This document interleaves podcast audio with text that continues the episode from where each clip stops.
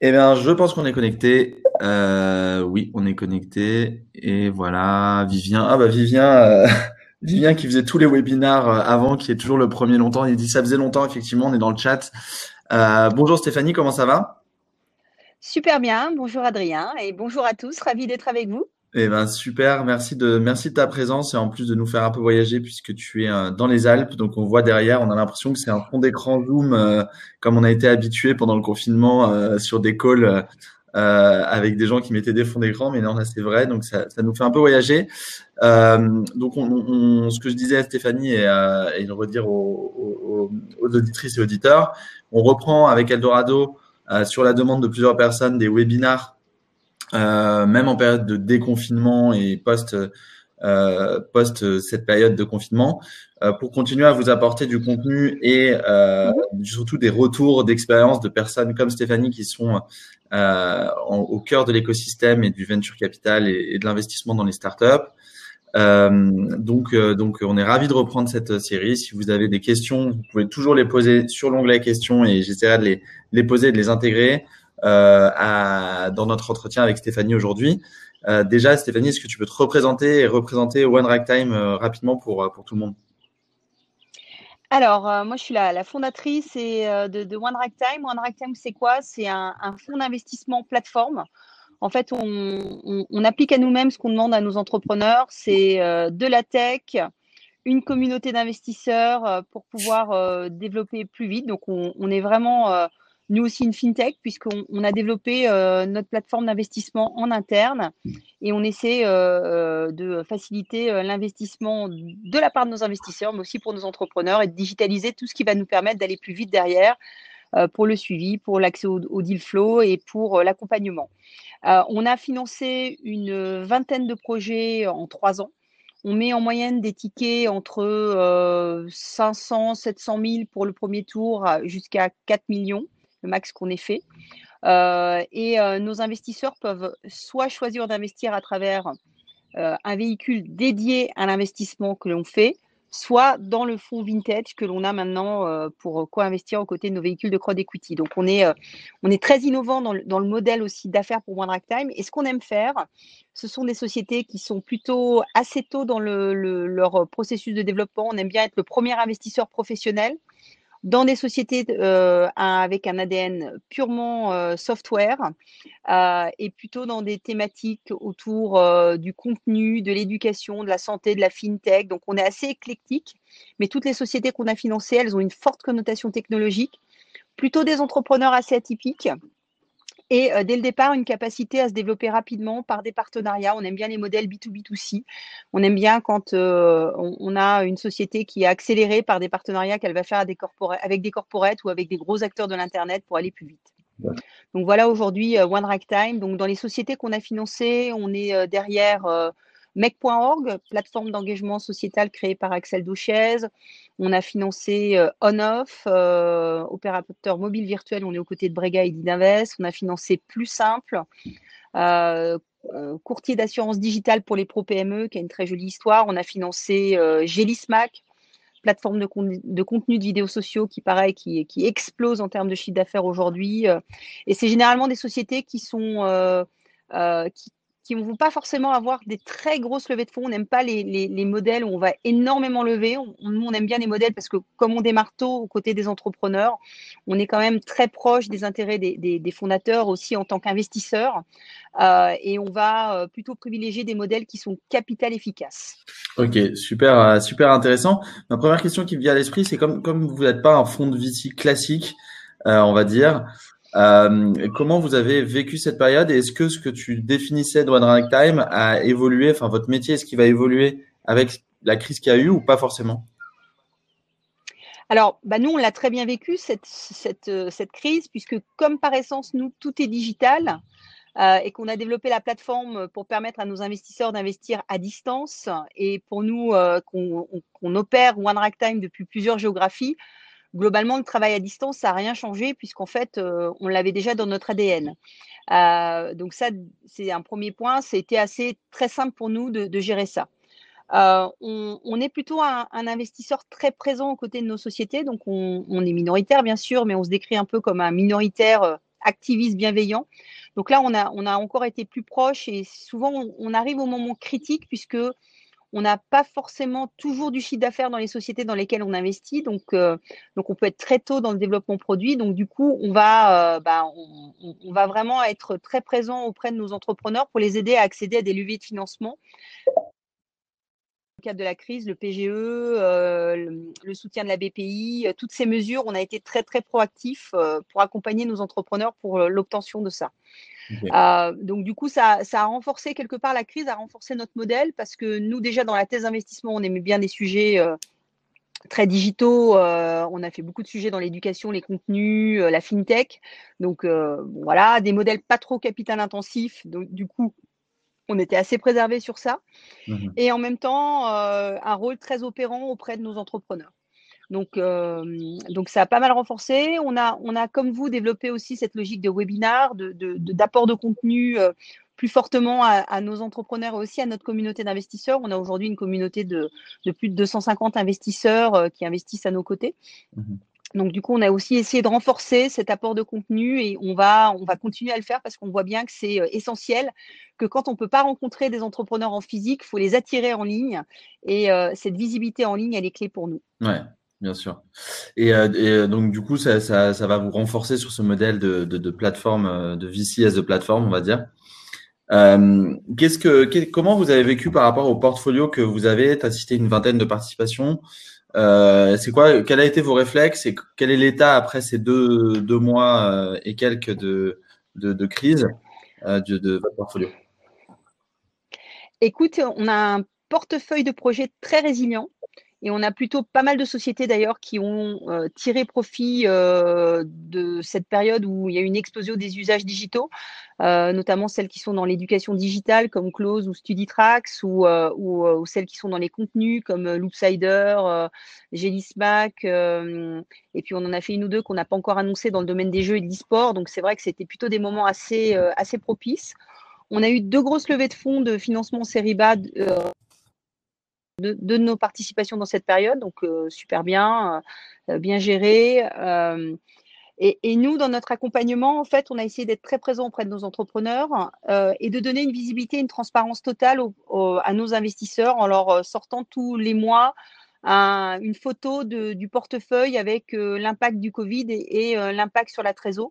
notre objectif étant de, de, pouvoir garantir que toutes nos sociétés ont 12 mois devant elles avec les, euh, en termes de trésor. Donc, euh, alors toutes ne sont pas à 12 mois de visibilité. Certaines d'ailleurs n'ont plus de problème de, visibilité puisqu'elles sont, euh, elles sont profitables, mais on en a, on en a la plupart qui ont dépassé ces 12 mois. Et puis on en a, alors celles qui, pour lesquelles c'est le plus tendu, c'est celles qui n'avaient pas encore véritablement démarré la monétisation et qui se retrouvaient, qui avaient prévu de faire une série une série euh, A euh, cet été ou dans six mois. Donc là, c'est un petit peu plus entendu. On en a une ou deux dans ce, dans ce euh, contexte. Mais là, c'est pareil, hein, il faut quand même saluer le, l'accompagnement sans précédent aujourd'hui en France. Nous, on voit, on a investi sur plusieurs géographies. on a des sociétés en Espagne. Il n'y a pas eu le soutien qu'on a pu avoir de la BPI ou, du gouvernement en Espagne ou, ou même en Angleterre. Hein. Ça a mmh. été rapide et très efficace. Donc ça, en tant qu'investisseur, on peut s'en féliciter. On a eu un, ou deux exemples dans notre portefeuille de sociétés qui ont, elles, pour le coup, eu un arrêt total d'activité. On en a une euh, dans laquelle on vient d'investir en Espagne qui s'appelle Winiverse, qui fait euh, une, application pour euh, permettre le remboursement de TVA instantané quand on achète dans les aéroports en détaxe. Donc autant vous dire que plus d'activité dans les aéroports, plus de business. Et en fait, on a accompagné nos entrepreneurs sur un pivot très rapide de leurs solutions euh, sur du pur euh, en ligne, donc euh, permettre l'utilisation de leurs solutions pour les sites de commerce en ligne, pour de la détaxe en ligne, ce qui n'a pas encore été fait. Donc typiquement, bah, dans cette période, on, on va rechercher et plus que jamais d'avoir des entrepreneurs à la fois résilients et en même temps agiles parce que bah, c'est tous, on a été surpris par la violence de, euh, et de cette crise. Et là, euh, il a fallu réagir et, euh, on, est revenu quelque part à des basiques.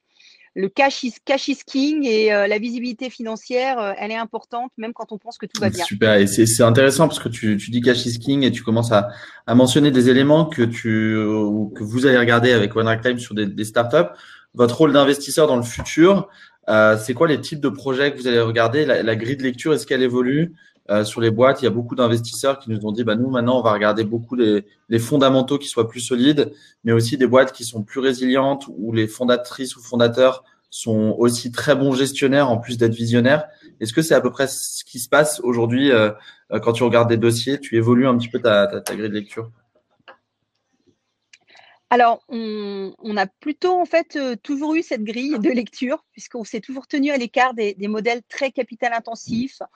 Euh, on a plutôt des entrepreneurs très expérimentés euh, autour de nous, dans notre portefeuille de, projets.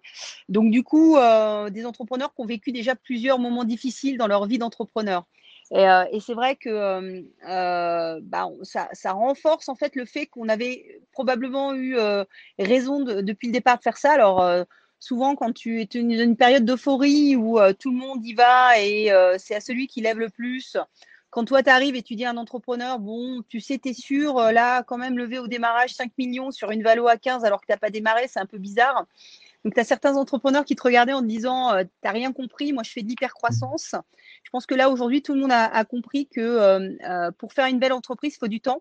Euh, et les fondamentaux de gestion alliés à la vision sont aussi importants que, euh, que l'ambition. Mmh. Euh, donc, le, donc, quelque part, ça nous renforce dans ce, qu'on, ce dont on était convaincu. Et, et, on va certainement encore plus faire attention justement à, à, la capacité des entrepreneurs à être résilients et pas simplement à être des entrepreneurs dans de l'hyper-croissance où tout va bien, mais aussi sur euh, des, des, moments où, comme là, bah, ça nous tombe dessus, on ne l'avait pas du tout anticipé. Et, par exemple, sur des secteurs aussi, est-ce que vous allez regarder des secteurs plus en particulier que d'autres ou pas forcément?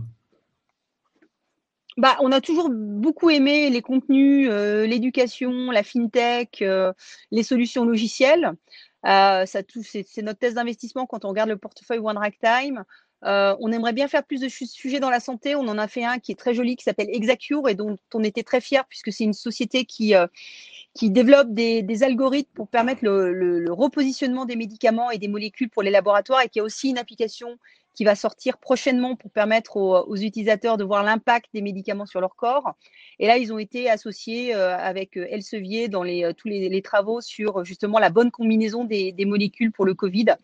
Donc c'est euh, à la fois c'est beau parce que euh, il y, a, un très beau développement, une très belle histoire qui est en train de s'écrire autour d'Exacure, mais en plus on est particulièrement fiers euh, de, l'impact qu'ils ont. Et, pareil pour Mec.org.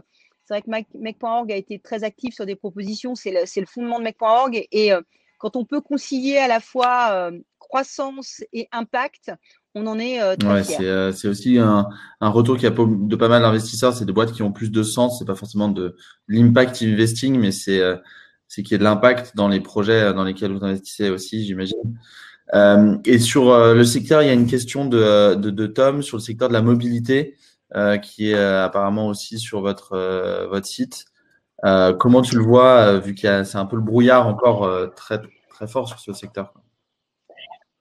Alors, nous, mobilité, ce sont les solutions logicielles euh, associées à ça. Donc, on ne va pas investir dans des services de, trottinette, par exemple. Ça, c'est trop capital intensif pour nous. On, il y a du hardware, c'est pas, pas compatible. En revanche, on a investi dans une société qui s'appelle euh, Gestos, qui est en Espagne, et qui développe une solution pour permettre la reconnaissance de gestes euh, dans les voitures pour détecter l'endormissement, l'attention du, passager. Euh, ben, donc, euh, on, est déjà dans la mobilité à travers cette société. On en a une deuxième aussi qui fait des logiciels, cette fois-ci d'engagement, euh, d'émotion. et donc, on va, on va être très, on va continuer à faire ce type de projet. Et sur une société comme Gestos, en fait, leur technologie s'est avérée essentielle aujourd'hui pour du mmh. touchless. Donc, ce qui était euh, la thèse d'investissement sur de la mobilité devient aujourd'hui beaucoup plus large sur tous les environnements euh, où on a des écrans qu'on ne peut plus toucher. Euh, donc, c'est aussi un petit pivot qui a été sympa dans le, dans le, dans le confinement. Super. Il y a, Wang qui, qui, mentionne Yogosha aussi et le secteur de la cybersécurité qu'on identifie et qu'on a identifié avec Eldorado comme un des secteurs aussi porteurs. Euh, il me dit voilà, euh, a dû bien marcher. Bon, je sais pas ce que ça veut trop dire, a bien marché. Alors, ouais, exactement. Euh, on a on a fait euh, Yogosha il y, a, il y a six mois. Donc ça marche, ça marche très fort. Bah, c'est vrai que pendant la crise, je ne sais pas si vous avez vu le, le, le, plan d'action France Digital avec l'identification bah, de tout ce qui s'est passé en accélération des usages. Et malheureusement, les attaques de cybersécurité, elles ont fait x4 pendant la crise. Donc plus que jamais, c'est opportun de, se prémunir. Et, d'ailleurs, on on peut imaginer que la prochaine grande crise risque d'être une crise euh, euh, d'une attaque cyber à l'échelle mondiale. Et là, on a bien vu que pendant ce confinement, merci, on avait tous euh, des connexions Internet et des téléphones qui fonctionnaient avec des, zooms qui étaient plus ou moins efficaces. Et si demain, on avait une attaque de cybersécurité à l'échelle mondiale, là, pour le coup, c'est toute l'économie qui mmh, mmh, mmh. s'écroule. on le voit. Et, donc, donc, la cybersécurité, oui, on espère en faire d'autres cybersécurité, euh, santé. Euh, là, on, fintech. Là, on est, euh, vient de, signer la term sheet d'un premier investissement en full digital, une société qui fait un outil de scoring et de notation des particuliers pour leur permettre d'obtenir des prêts. donc là, c'est typiquement un projet qu'on a fait complètement à distance. donc on, va continuer à regarder tout ce qui est solutions logicielles aussi pour les développeurs, pour parce que là encore, euh, on voit bien euh, qu'on a a un enjeu à faciliter le développement et notamment dans les grands groupes. Donc tout ça, c'est des sujets qui, qui, nous, qui nous passionnent et, sur lesquels on va continuer à investir. Ok, super. justement, donc là, tu, tu dis que tu as fait un premier investissement full digital. Est-ce que tu penses que ça va durer cette possibilité de, de ne pas forcément se voir? Déjà que c'est quand même risqué d'investir dans des startups. Il faut quand même qu'il y ait ce fit humain qui se crée. Euh, faut, quand même voir les gens quand même sur euh, sur sur des deals. Est-ce que ça va quand même évoluer, revenir un peu à la normale sur le fait de pouvoir se voir, échanger de, de, de visu aussi? Alors, il y, a, il y a, un an, je t'aurais dit, euh, même pas en rêve, de faire un investissement sans aller se déplacer, voir les locaux. Alors déjà, déjà, toi, les, espaces de coworking, on se disait, bah, c'est quand même dommage, c'est pas le, c'est sympa, mais c'est pas l'ambiance véritablement, la culture de l'entreprise. C'est dur de mettre cette culture. Euh, Aujourd'hui, euh, bah, on vient d'en faire un, on va certainement faire un deuxième. Euh, donc pourquoi, ne pas continuer? Alors j'espère qu'on pourra à minima rencontrer un petit peu plus ces entrepreneurs, mais ça veut dire aussi que ça nous ouvre euh, des horizons beaucoup plus euh, larges à l'international. nous, notre positionnement, c'est d'investir en seed pour suivre en série A, en série B. Le seed, bah, il faut être présent localement. Donc peut-être aussi que moi, par la suite, je vais repenser la localisation de mon équipe. On est déjà sur plusieurs géographies, mais on va peut-être accentuer ça. Se dire que finalement, si on veut vraiment être efficace dans l'investissement à Bordeaux, euh, à Marseille, euh, à Lyon, peut-être qu'il faut avoir des collaborateurs qui soient basés dans ces villes et qui ne soient pas simplement en train de se déplacer de Paris dans ces villes. Euh, pareil pour, l'international, pareil pour... donc ça, va nous ouvrir en fait le fait d'être un petit peu plus large sur les investissements parce que la euh, la, localisation physique et le fait de pouvoir rencontrer ne sera peut-être plus aussi essentiel. Et pareil pour les entreprises, on voit bien que le, et moi en tant qu'entrepreneur, j'ai une équipe de 20 personnes. Je me dis, bah, euh, les prochains, euh, est-ce que j'ai besoin de les localiser à, Paris ou à Barcelone, qui sont nos deux gros pôles, ou est-ce que si j'ai un talent qui veut bosser depuis Ho Chi Minh ou New Delhi, pourquoi ne pas le prendre? Donc ça aussi, ça va, ça va beaucoup plus fluidifier le modèle des entreprises où on va repenser comment on, agit ensemble. Et le bureau ne va plus être simplement l'endroit où on se... Euh, le point de passage obligé, mais plutôt un endroit où on se revoit pour, euh, pour être ensemble, pour créer ce lien, mais c'est pas euh, essentiel. Enfin, c'est essentiel sans être indispensable. Super, c'est hyper intéressant et c'est clair que c'est ce qu'on voit aussi. Il y a même, je sais pas si toi tu le vois, mais on voit beaucoup d'entreprises, nous, qui, qui abandonnent leurs leur gros locaux quoi, et qui préfèrent prendre des plus petits locaux euh, avec plus de salles de réunion et vont favoriser le remote, voire les recrutements transnationaux, comme tu disais, quoi, de travailler avec des équipes euh, un peu partout, même ne serait-ce qu'en France. Hein, je parlais de Chimine, mais voilà, euh, un très bon euh, sales euh, à Montpellier alors qu'on est une startup à Paris, ça va être d'autant plus vrai qu'avant, quoi. Donc, donc c'est hyper intéressant. Euh, on a beaucoup parlé de. en tout cas, on n'a pas de limite sur ça. On n'a pas de limite sur ça.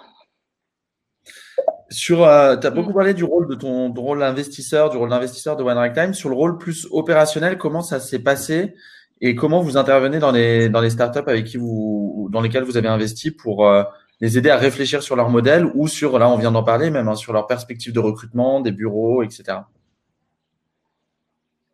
Alors, on, essaye d'être déjà, on est systématiquement board member quand on investit, donc on, veut vraiment participer activement au développement de la société. Euh, donc le, board, ça, fait partie d'une relation privilégiée en tant qu'administrateur de la société qu'on crée euh, avec les, entrepreneurs.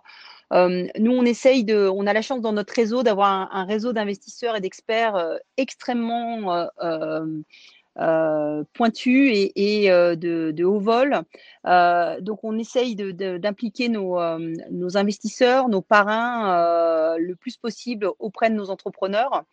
Donc, ça n'a pas de prix quand euh, on, discute de l'impact euh, justement du télétravail euh, sur la façon dont les entreprises vont, être organisées avec Philippe Bourguignon qui, au-delà de son, son, rôle et son passé de grand patron et de patron de Davos, est depuis 15 ans investisseur aux côtés de Steve Case aux États-Unis dans Revolution Venture et qu'il a investi dans des sociétés comme Uber, Sweetgreens et autres.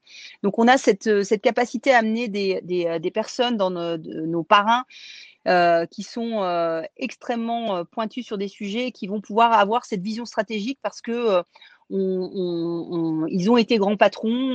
Moi-même, j'ai un, un, profil très très opérationnel hein, puisque j'ai longtemps été chez Orange. Donc c'est cette, on est nous pour le coup, on n'est pas des investisseurs de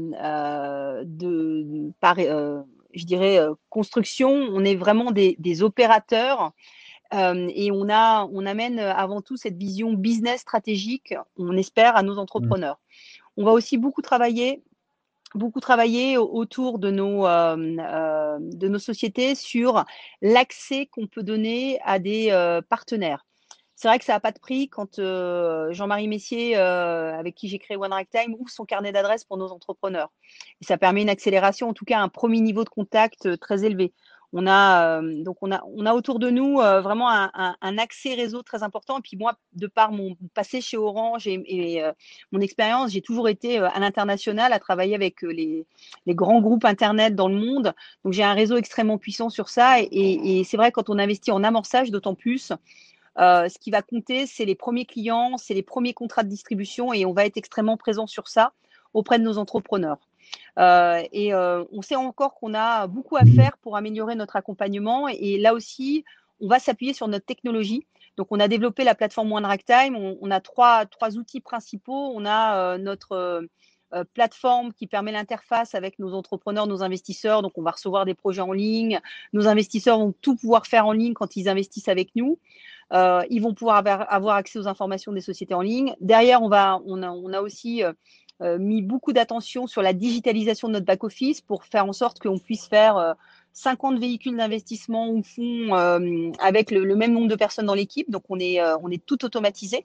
Et puis, le dernier axe, c'est ce qu'on appelle le deep dive. C'est notre approche data appliquée à l'investissement pour sourcer des sociétés, mais aussi pour être très efficace dans la façon dont on va identifier les partenaires potentiels pour nos startups, suivre les concurrents, aller, aller identifier qui dans notre réseau va pouvoir apporter de la valeur. Donc, on, applique aussi cette approche tech à la façon dont on peut structurer l'accompagnement pour nos, euh, euh, euh, nos entrepreneurs. Et puis, au fur et à mesure, on met des rôles dans l'équipe qui sont des rôles opérationnels. Alors nous, ça tombe bien, on a une équipe de développeurs.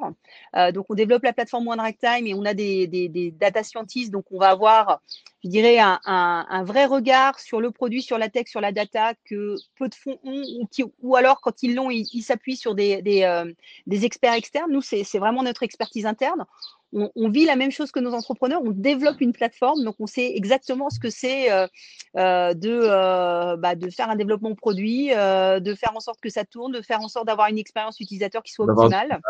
On développe cette approche data, voilà, on, développe cette approche data, donc on a nous en, interne des data scientists, donc ça aussi c'est un apport qu'on va amener. On a à travers, on a internalisé bien sûr toutes nos fonctions financières et juridiques, fiscales, légales. Donc, on structure nous-mêmes tous nos fonds. Ce qui veut dire aussi qu'on a, on a en interne cette compétence. Et là, on vient d'intégrer un, très beau profil aussi pour nous accompagner sur tout le développement de la communauté, de la communication. Euh, donc, c'est ces profils opérationnels que l'on, que l'on met dans One Time, puisqu'on a structuré One Time comme une entreprise, comme une fintech, apporte aussi la valeur à nos entrepreneurs. Et puis après, on a nos investisseurs, nos parrains qui, euh, qui apportent aussi leur valeur. à chaque fois qu'on investit, dernier point, c'est on, on, va aussi amener un advisor en plus de nous qui va être une personnalité qui va apporter son expertise à sa société euh, euh, et qui va permettre en fait euh, de, compenser ou d'apporter plus que ce que nous, on va apporter à nos entrepreneurs parce que c'est quelqu'un qui a fait 20 euh, ans dans l'univers des laboratoires pharmaceutiques et qui a dirigé des laboratoires pharmaceutiques et qui a avoir cet accès ou parce que c'est quelqu'un qui a été euh, pendant des années dans, une, dans un gros, gros société tech qui va voir euh, très clairement en tête toutes ces, euh, problématiques d'hypercroissance. Super intéressant.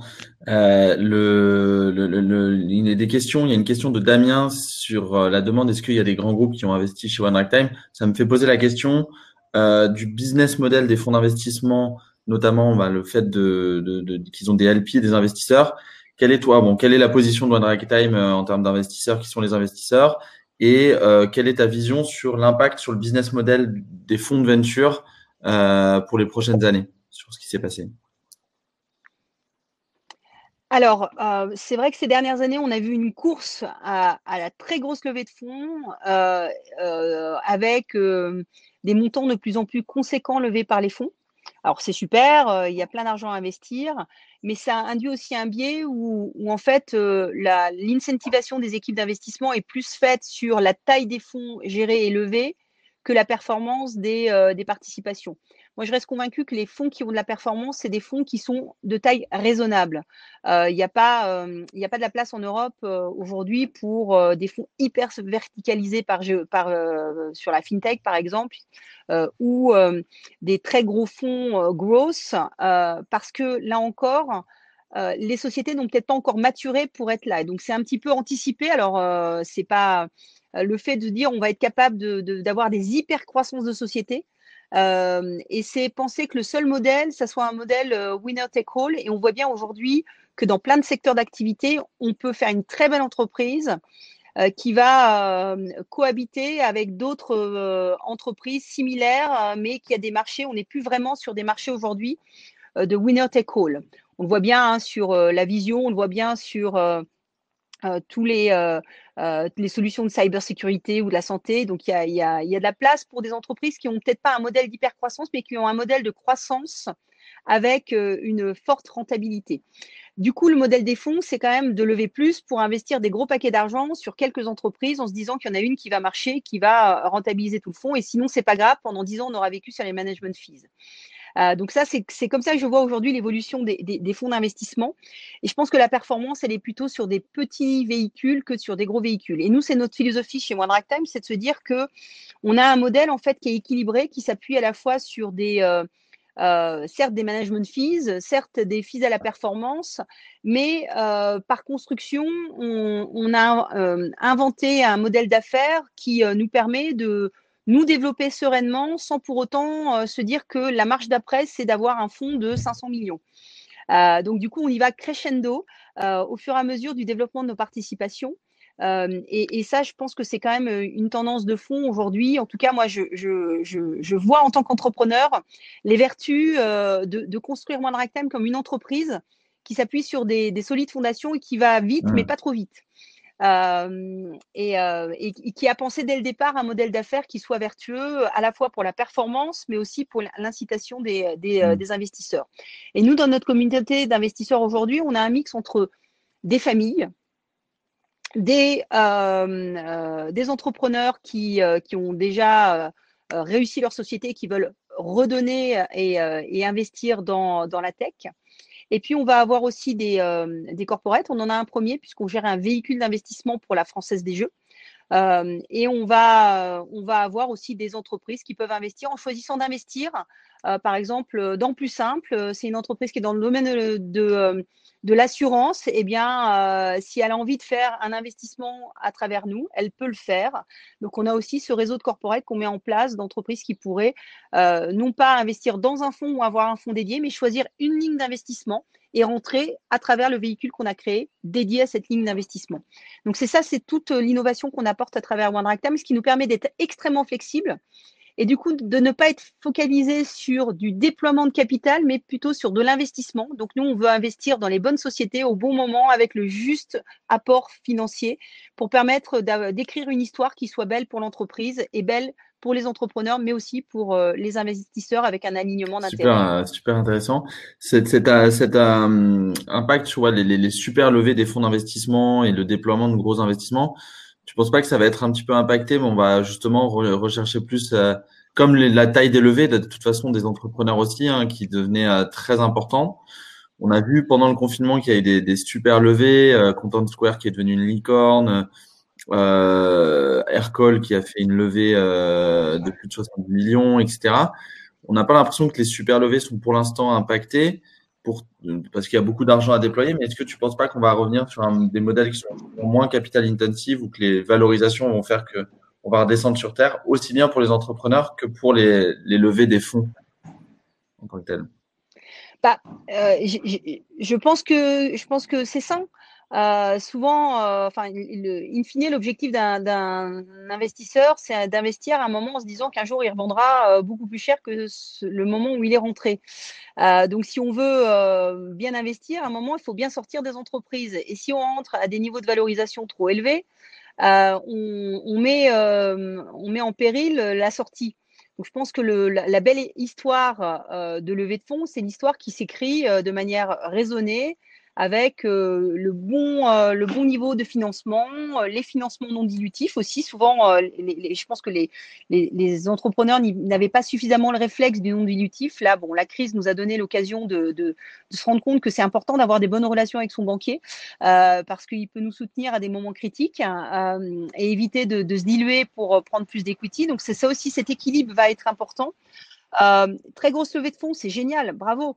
Euh, après, c'est une énorme pression sur l'équipe d'investissement parce qu'on parle souvent des très grosses levées de fonds, mais on ne fait pas un retour 18 euh, mois ou deux ans après sur, euh, bah oui, il y a eu un down round où c'est super, la société s'est vendue, mais elle s'est vendue au montant de la liquide pref et du coup, l'entrepreneur, bah, il a bossé beaucoup, mais il n'a rien parce qu'il s'était mis trop la pression.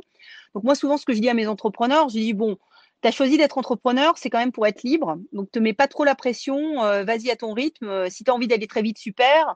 Mais nous, à vrai dire, on est en tant qu'investisseur qui investit au début, on est plus à l'aise avec des sociétés qui font des tours raisonnables de 15, 30 millions en série B qu'un méga tour euh, à plusieurs, à, trois chiffres, qui implique aussi que la, sortie doit être trois fois plus importante si, en tant qu'investisseur, on veut, on veut récupérer quelque chose alors, euh, c'est vrai qu'il y a le mécanisme des liquides pref qui est très, euh, qui, quelque part euh, est, très protecteur pour les investisseurs parce que c'est un moyen pour eux de déployer plus rapidement les fonds énormes qu'ils ont à gérer en n'ayant pas une attention sur les valos. Donc, nous, on, préfère avoir du bon sens.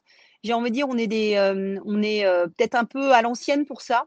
Euh, mais euh, on, sent nous aligner, euh, notre alignement d'intérêt avec les entrepreneurs quand on est bah, sûr que on va partager la même philosophie de développement. Super, super, merci. C'est super intéressant. On a pas, pas mal de petites questions que je vais poser sur vos investissements.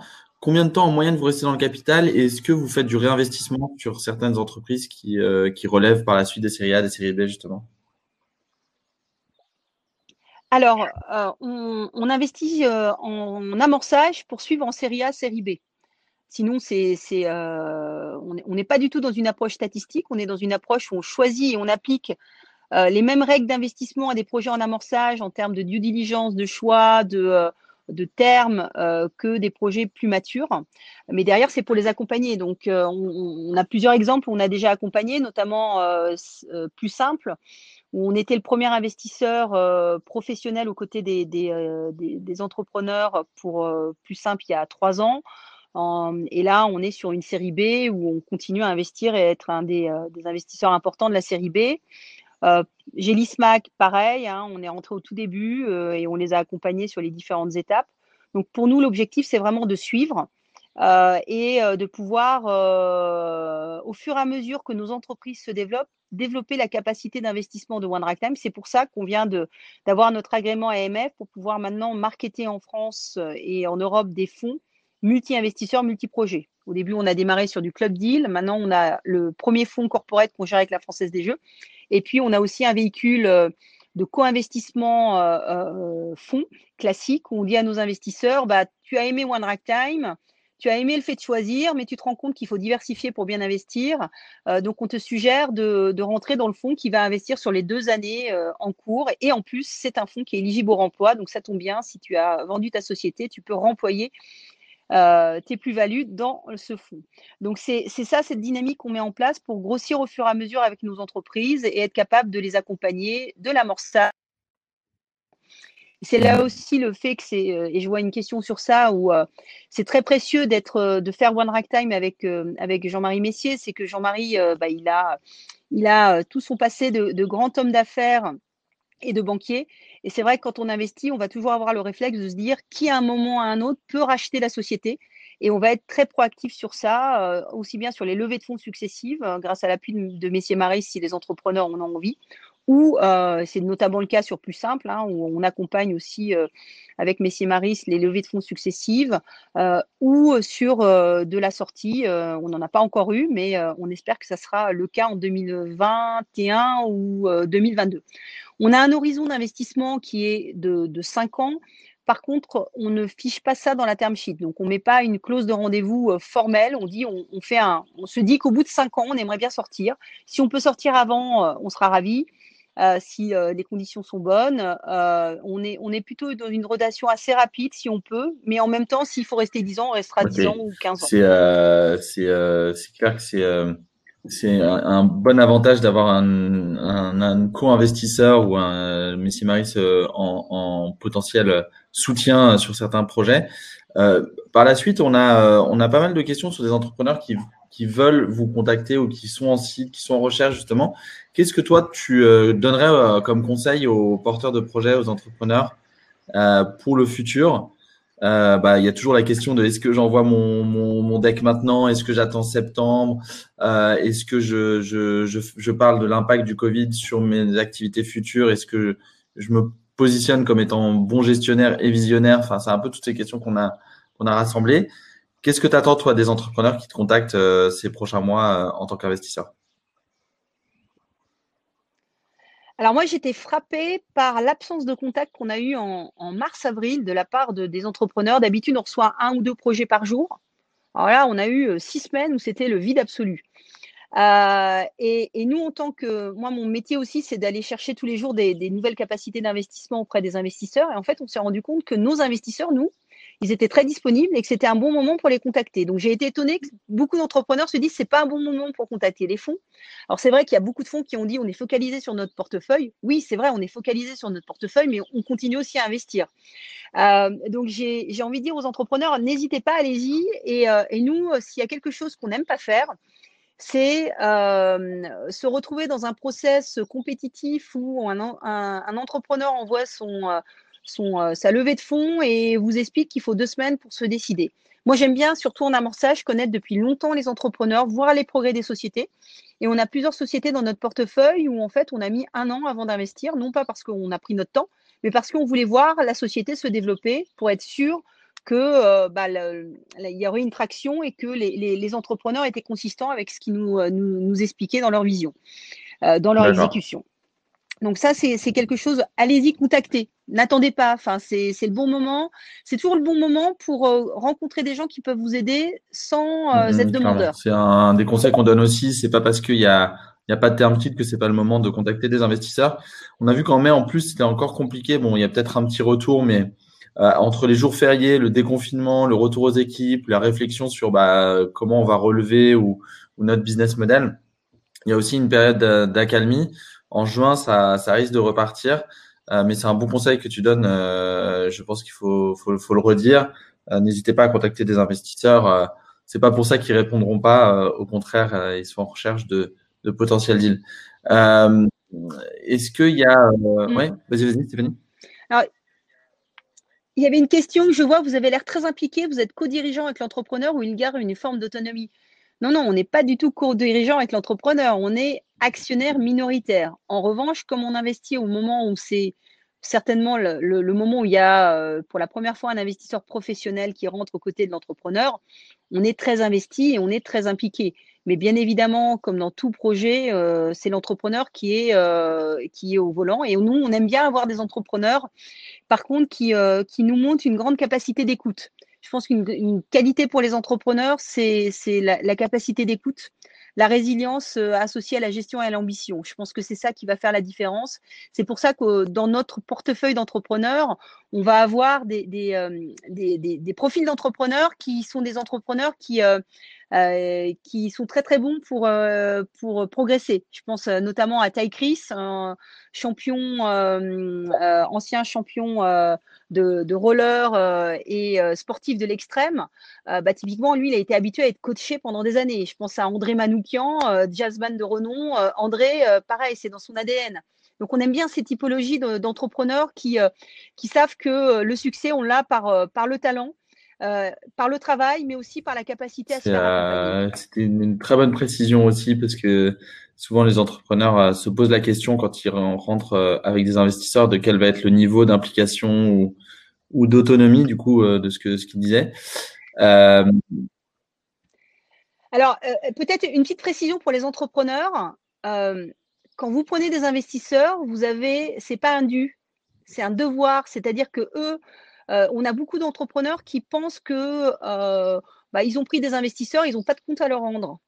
Moi, je pense que quand on prend des investisseurs, il faut bien se poser la question de est-ce qu'on en a besoin ou pas et qu'est-ce que ça va changer dans notre interaction avec les investisseurs.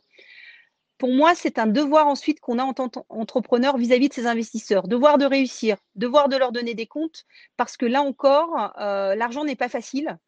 Euh, et je pense que, euh, et nous on le voit bien hein, dans nos investisseurs, on a beaucoup de gens qui, euh, qui sont des, des, entrepreneurs qui ont fait fortune, qui ont beaucoup travaillé pour ça. Et donc quand quelqu'un vous fait confiance et vous dit je te donne une somme d'argent pour t'aider à accélérer dans des conditions qui sont souvent complètement en décalage avec la valeur réelle à un instant T de l'entreprise, il faut se dire que c'est une énorme marque de confiance et qu'en même temps, on prend une énorme responsabilité vis-à-vis de cet investisseur. Et ça, je pense que quand vous êtes entrepreneur, il ne faut pas l'oublier faut l'avoir en tête. Et si vous ne voulez pas ça, je le comprendrai tout à fait, c'est ce que je dis souvent à des, à des entrepreneurs, si tu n'as pas besoin d'investisseurs, tant mieux, tu es chez toi, euh, tant mieux.